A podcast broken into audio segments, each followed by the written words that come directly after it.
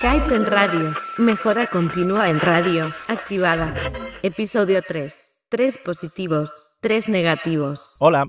Autoevaluación, priorización más foco y oyentecentrismo. De estos tres elementos comenzamos a hablar en el último episodio en nuestro camino hacia la mejora continua en radio. Y en esa dirección seguiremos avanzando hoy. Pero antes quiero responder algunas reacciones que he ido recibiendo estos días. Gracias, por cierto.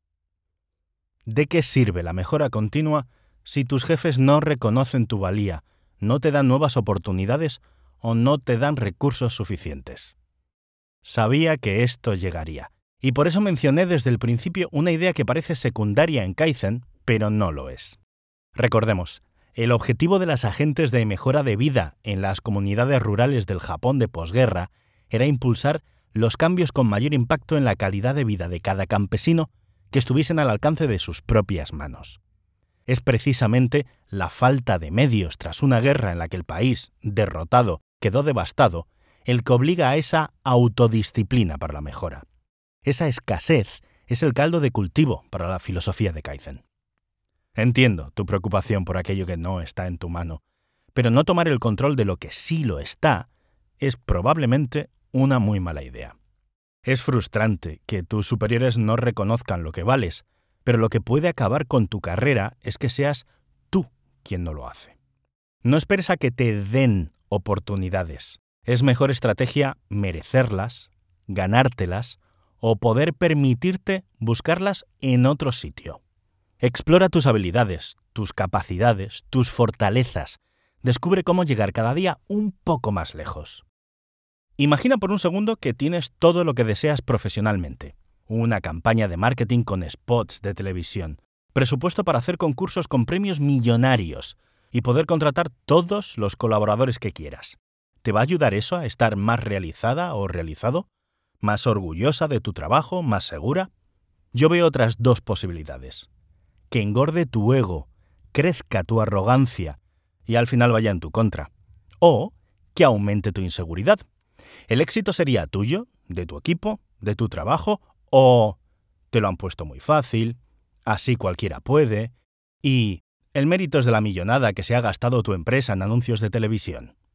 Por todo esto, solo tengo una respuesta, no pierdes nada por poner en práctica el proceso de mejora continua.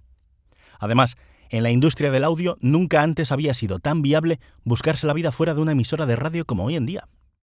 Bueno, vamos al lío. Necesitamos recuperar tres cosas del anterior episodio. Primera, los grupos diversos que creamos, o el grupo de amigos a los que has liado. Segunda, los conceptos de pitch and critique, presentar y criticar. Y tercera, volver a echarle un vistazo al perfil de oyente que creasteis en el anterior episodio. Si me hicisteis caso, deberíais tenerlo todavía colgado en vuestro tablón. La presentación la haremos a través del audio que pedí que seleccionases con un fragmento representativo de tu trabajo en antena y con el que te sientas cómoda, o de vuestro trabajo con el que os sintáis todos cómodos, si sois un equipo.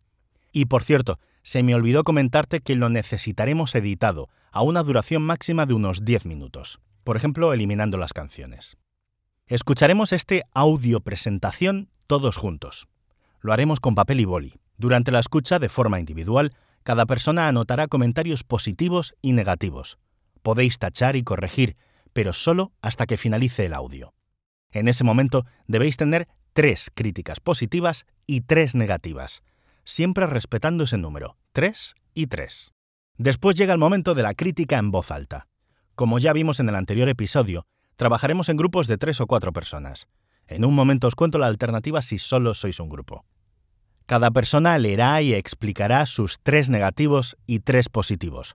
Vuestro trabajo en grupo es realizar dos listados, uno con los comentarios positivos y otro con los negativos. Habrá duplicados o comentarios muy similares, es normal. De hecho, es lo que estamos buscando, no los eliminéis. Ambos listados estarán ordenados del comentario más repetido al menos repetido. Además, os aseguraréis en grupo de que los listados son críticos, pero respetuosos. Tenéis 10 minutos para ello. Tras esos 10 minutos, un portavoz de cada grupo explicará brevemente de forma oral y escribirá en una pizarra sus dos listados con todas las críticas, incluso las repetidas. Se presentarán como críticas del grupo, sin importar quién ha expresado cada una de ellas. Cada grupo tendrá 10 minutos para exponer sus críticas y responder a preguntas o dudas de los otros grupos. Evidentemente, si solo sois un grupo, esto lo podéis hacer de forma individual, sin la deliberación grupal anterior. Cuando todos hayáis explicado vuestras críticas y las tengáis escritas en la pizarra o tablero, llega el momento del recuento. Nos vamos a quedar con las tres críticas positivas y las tres críticas negativas más repetidas. Todas las demás las borramos o tachamos. El resultado serán tres aspectos positivos a potenciar y tres áreas susceptibles de mejora.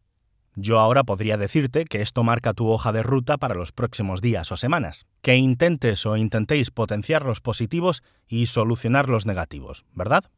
Pero eso, además de ser demasiado simplista, sería poco Kaizen. De la conclusión del ejercicio de este episodio van a salir dos episodios más. Por un lado, vamos a tratar estos resultados como hipótesis y los vamos a intentar validar o refutar testándolos con el oyente. Eso lo veremos en un episodio en el que volveré a hablarte de iteración y usuariocentrismo, pero ahora desde un punto de vista más científico. Pero para eso vas a tener que esperar un poco. En el próximo episodio voy a hablar de otra cosa.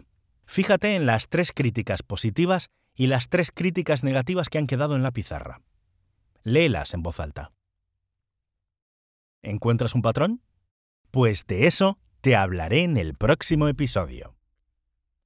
Por cierto, si crees haber encontrado ese patrón y quieres compartirlo conmigo, me encantaría que me enviases un mensaje de audio en Anchor o un mensaje por cualquiera de las vías que encontrarás en la entrada de este episodio en kaizenradio.com. Hasta luego.